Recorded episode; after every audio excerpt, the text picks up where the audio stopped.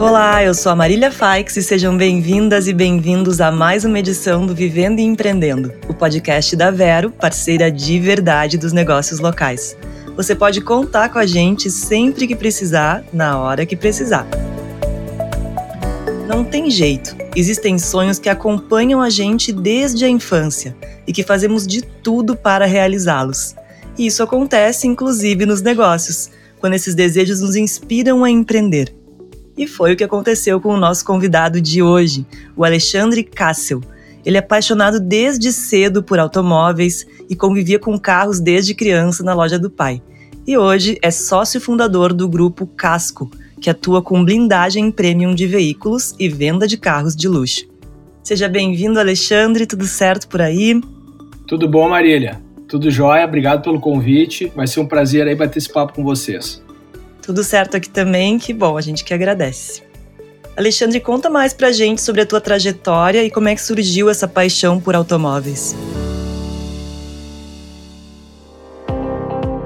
Bom, Marília, eu comecei. Meu pai tinha um pequeno comércio de automóveis, né? Então eu fui criado vendo meu pai vendendo carro, recebendo carro, comprando carro, indo a São Paulo comprar carro. Então desde pequeno sempre tive no meio, né? Sempre fui apaixonado por carros. E aí comecei bem novinho com ele, comecei lavando os carros da loja, queria ganhar o meu dinheirinho já, e tinha meus 12 anos por aí, 13 anos, bem novinho. E aí teve um episódio familiar, né? Meu pai foi mal nos negócios e aí realmente aquela brincadeira que eu tinha por um dinheirinho, eu realmente eu tive que ir atrás de fato para poder ajudar dentro da minha casa. Então, logo eu comecei a trabalhar, como representante comercial, como vendedor, e em seguida eu já comecei a vender carros dentro de uma concessionária de veículos. Isso aí lá atrás, eu devia ter meus 20, 19 anos por aí. E aí fui tocando minha carreira dentro da venda de veículos, fiquei um tempo até eu cruzar com o meu sócio de um dos negócios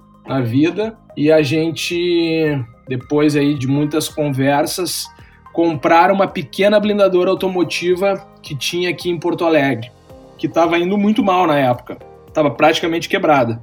E aí, enfim, começamos o negócio bem pequenininho.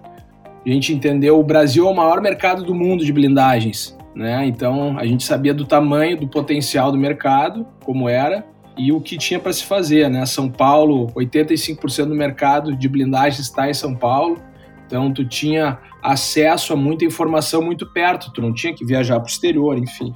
Bom, e aí montamos a Casco, na época, em 2014, uma pequena blindadora. Nos posicionamos desde o início como boutique, né? Porque entendia que se a gente fosse para volume nesse negócio não ia funcionar, porque é um negócio artesanal, tu tem que desmontar todo o carro, o valor dos carros são altíssimos. Então a gente começou pequenininho, o negócio foi crescendo, foi crescendo, foi crescendo. A gente foi ampliando e hoje o Grupo Casco tem blindadora, tem venda de veículos de luxo e a gente também tem um fundo de investimento que investe só em automóveis. E quais foram os principais desafios nesse começo, né, para colocar esse sonho de pé? E também gostaria que tu falasse um pouco sobre o Grupo Casco e o desafio de lidar com o público premium.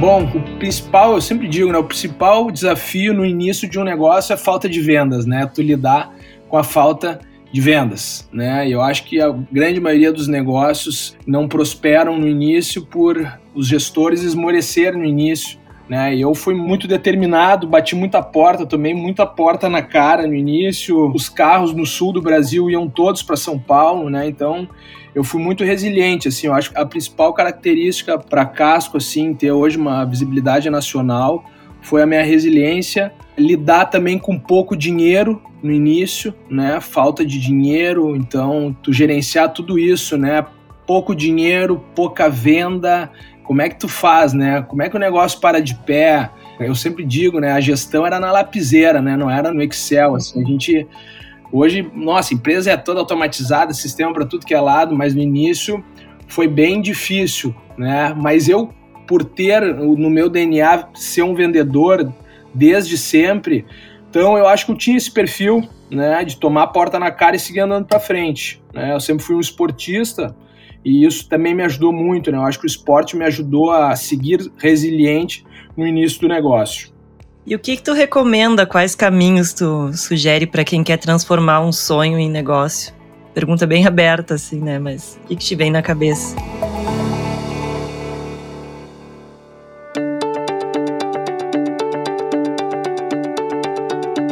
É, Marília, eu vou te dizer, primeira coisa, o que, que deu muito certo para mim, e aí isso eu aconselho, assim, quando vários amigos meus é, vêm falar, né, às vezes eu olho assim pro lado, eu nem acredito que tem tanta empresa comigo, sabe? Pensando assim, bah, nossa, hoje a gente tem seis empresas, outros negócios em outras áreas, mas eu acho que o principal o que me fez dar certo, né? Eu não gosto de olhar muito para dentro assim, achar que o eu, eu que me fez dar certo foi eu ter encontrado pessoas melhores do que eu no início, sabe?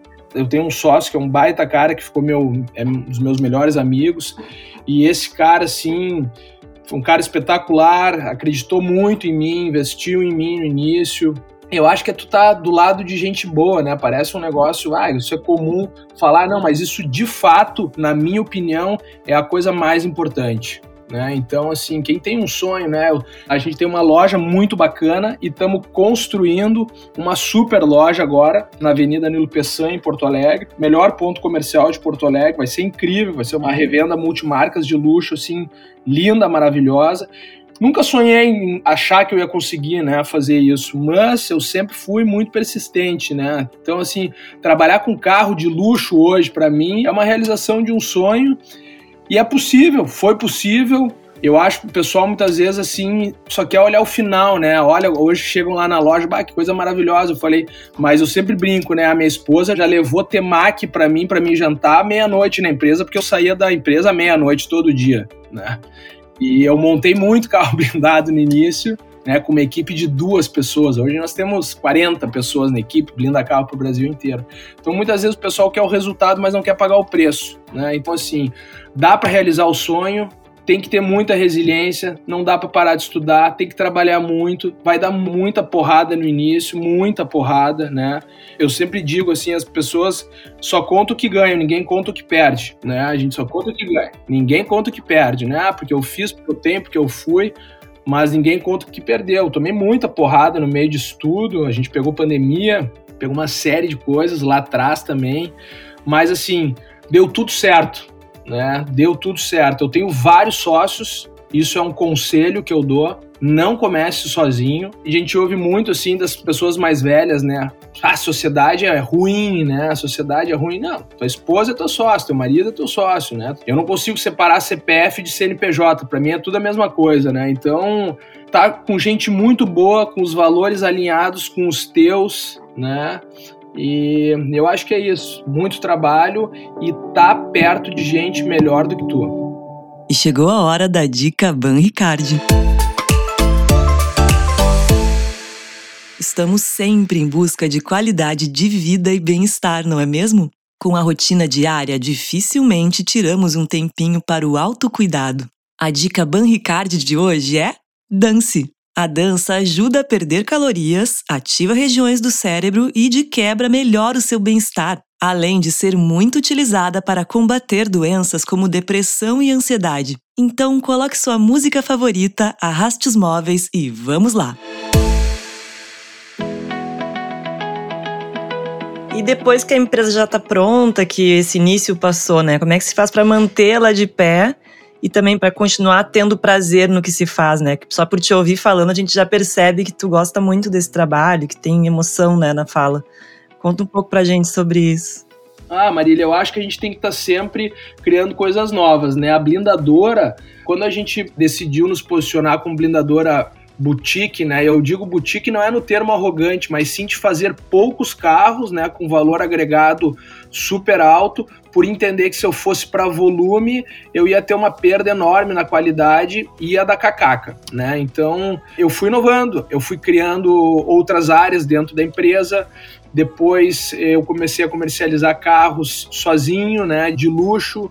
Depois eu montei um fundo de investimento para captar dinheiro, né? Não tinha dinheiro para comprar carro de luxo, né? Como é que tu quer vender carro de luxo sem dinheiro?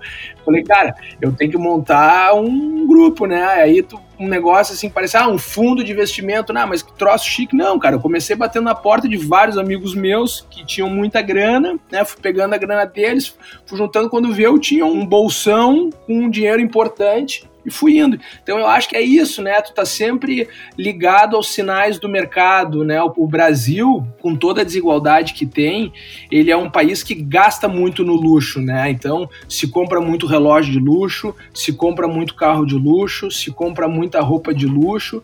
Eu acho que tu tem que estar tá ligado a esses sinais que o mercado e o dia a dia vai te dando. Né? Se eu parasse para pensar hoje, bah, como é que eu ia ter aquele monte de carro que vale milhões dentro de uma loja com meu dinheiro? Não ia conseguir. Fui atrás das pessoas, fui montando, fui pensando, né? Eu sempre, eu brinco, né? Eu sempre falo lá para os nossos funcionários, o nosso maior ativo é o que nós temos no meio das nossas duas orelhas, que é a nossa cabeça, né? Então a gente precisa pensar, precisa estar tá ligado. Não adianta só trabalhar, trabalhar, trabalhar, trabalhar.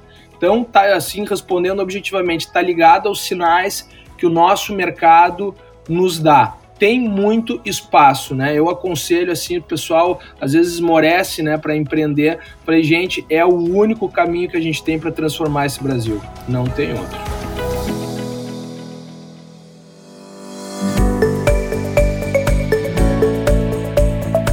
Legal, muito obrigada, Alexandre, pela conversa. E agora eu quero te pedir para deixar um último recado antes da gente encerrar, por favor. Legal. Bom, o recado que eu dou é para quem está pensando em empreender, né? Eu digo assim, para quem ouvir, tem que se jogar 100%, tá? Tem que pagar o preço no início, né? Muitas vezes a gente olha para o vizinho do lado e vê o cara super bem e tal, mas não sabe tudo que ele passou. Então se joga, acelera, é o melhor caminho. Isso é realizador, né, para gente ver a gente transformando, criando, empregando, montando negócio, fechando negócio que não deu certo, abrindo outros negócios, vendo os negócios prosperarem.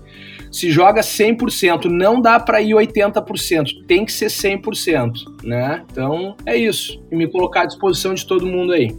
Muito obrigada. Eu que agradeço. E hoje, Vivendo e Empreendendo fica por aqui. O podcast que te deixa por dentro de tudo que rola no mundo dos empreendedores é um oferecimento da Vero, parceira de verdade dos negócios locais. Se você quer mais informações sobre empreendedorismo, siga a Vero nas redes sociais no arroba Seja Vero. Eu sou a Marília Faix e te aguardo no próximo programa. Até lá!